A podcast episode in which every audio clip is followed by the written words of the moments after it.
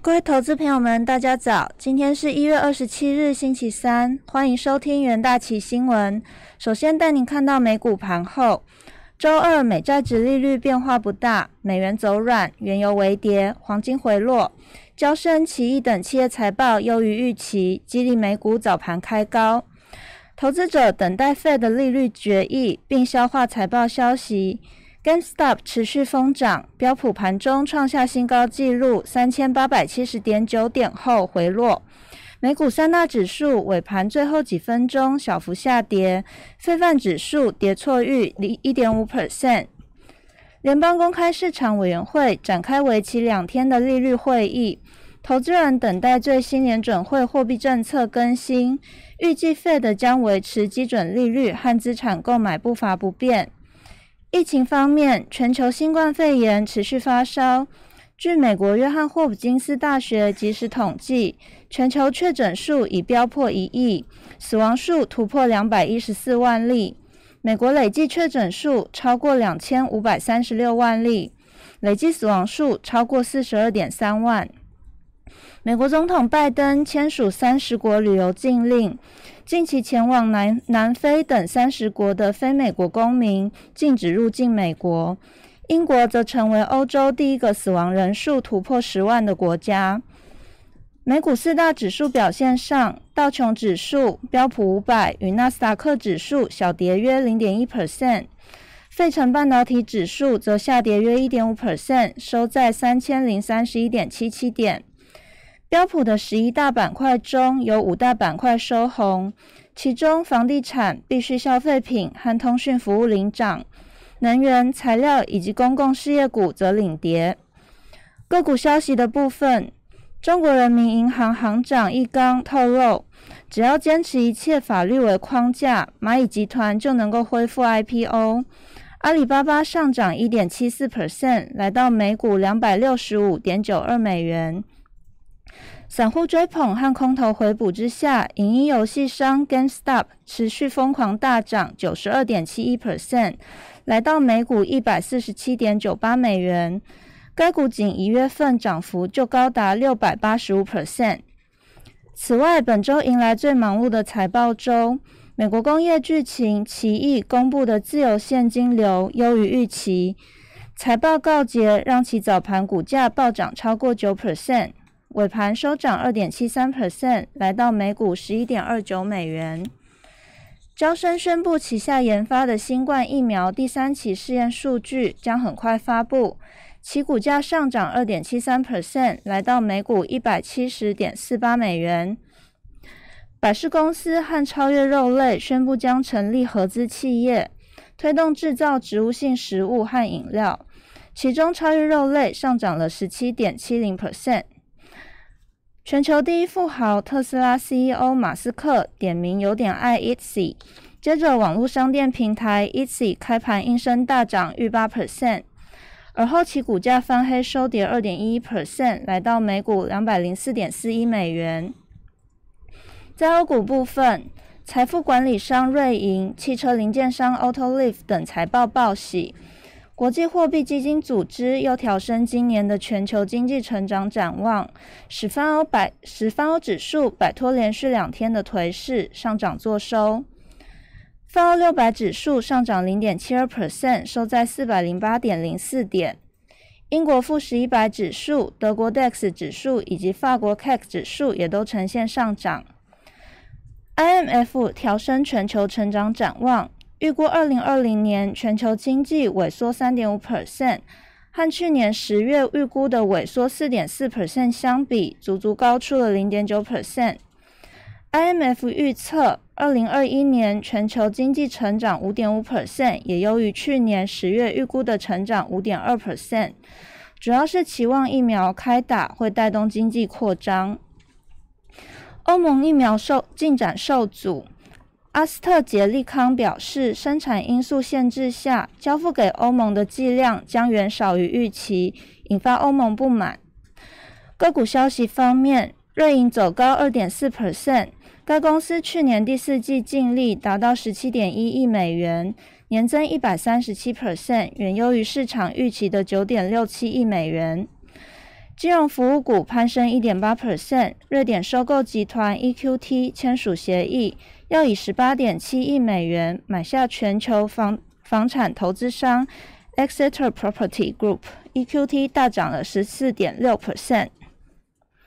瑞典汽车零件商 Autoliv 攀升五点三 percent，汽车生产复苏，该公司季度盈余优于预期。西班牙药厂 Pharma 大涨二十一点一 percent。Science 期刊刊载经同台审阅的论文证实，该公司药品对于新冠肺炎有强大的疗效。国际汇市部分。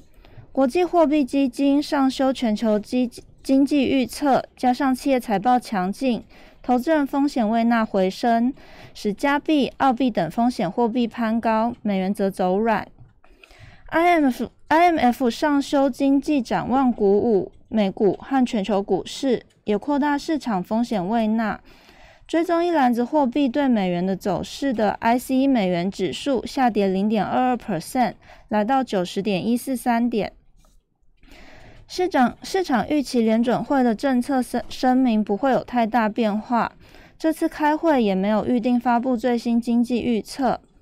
此外，周二公布的经济数据显示，即使疫情忧虑尚存，美国一月消费者信心仍然温和上扬，可能反映了去年十二月底宣布的额外近九千亿美元纾困方案的注意。投资人正密切关注美国一点九兆美元财政刺激的进展。参院多数党领袖舒默表示，民主党或许能以过半票数通过美国总统拜登的大部分支出措施，但目前不清楚是否有足够人数挡下共和党的反对。欧元攀高，但涨幅平缓。因初步迹象显示，欧洲今年的经济反弹可能没有预期中强劲。德国企业信心指数不如预期，欧洲的经经济惊奇指数处于近六周的低点。被视为风险流动性指标的澳币反弹，对美元攀升零点五二 percent，纽币也晋阳，加币则从低点一点二七八二美元反弹，翻涨零点三 percent。新兴市场货币卖压减弱，巴西雷亚尔晋升超过一 percent。英镑对美元在触及一周低点后回升，上涨零点三 percent。对欧元也升值了零点三 percent。据英国官方数据显示，英国裁员人数在去年十一月止的三个月触及历史新高，导致失业率上升至五 percent，略低于分析师的预估。但是，二零一六年中以来最高。英国因疫情病故人数超过十万人，其首相强生表示，政府在能力所及范围做了所有的事，将对政府所有决策负全责。国际债市的部分，美国公债值利率在震荡交投中涨跌互现，盘中值利率曲线触及三周最低。因投资者者仍对美国刺激计划的规模以及全球疫苗接种进展缓慢持请谨慎的态度。美债两年期对十年期公债值利率差小幅扩大至九十一点三个基点，指标十年期公债值利率盘中一度来到一点零二六 percent，为一月六日以来的最低水平。欧债的部分，意大利政府公债直利率全线下跌，因其总统因其总理孔特准备尝试组建新的执政联盟，这让人们对该国恢复一定程度的政治稳定产生了希望。意大利公债直利率全线下跌三到五个基点，十年期公债直利率下跌三点七个基点。备受关注的意大利和德国公债值利率差收窄五个基点，来到一百一十三点八个基点。德国十年期公债值利率报负的零点五三 percent。能源市场部分，周二原油期货价格错纵，轻原油期货下滑，布兰特原油则温和收高。印尼当局扣押了悬挂伊朗和巴拿马国旗的船只。主张这些船只涉嫌非法运输石油。与此同时，新闻报道指出，沙特表示拦截了明显的导弹或无人机飞越其首都利雅得后几日，在利雅得听到两声爆炸巨响。该报道限制了油价跌幅。三月轻原油期货价格下跌零点三 percent，收在每桶五十二点六一美元。布兰特原油期货上涨零点一 percent，收在每桶五十五点九一美元。其他能源商品部分，二月的汽油期货、热燃油期货以及天然气期货价格皆呈现上涨。此外，EIA 今日将公布上周原油库存报告。金属的部分，周二黄金期货价格连续第四个交易日收低，为八个月以来最长的连续跌势。此间适逢 Fed 会议第一天，该会议周三将做出结论，可能会披露疫情期间美国经济健康状况的进一步看法。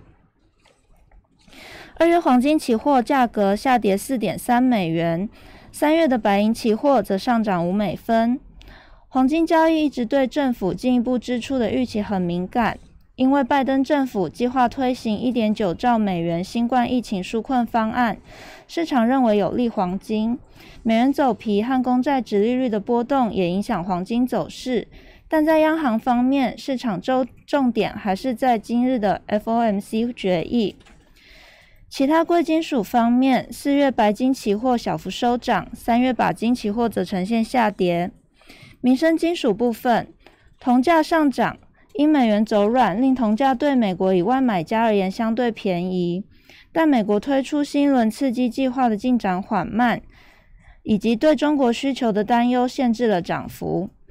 铜价从一月八日触及的八千两百三十八美元高点下滑以来，一直徘徊在八千美元左右。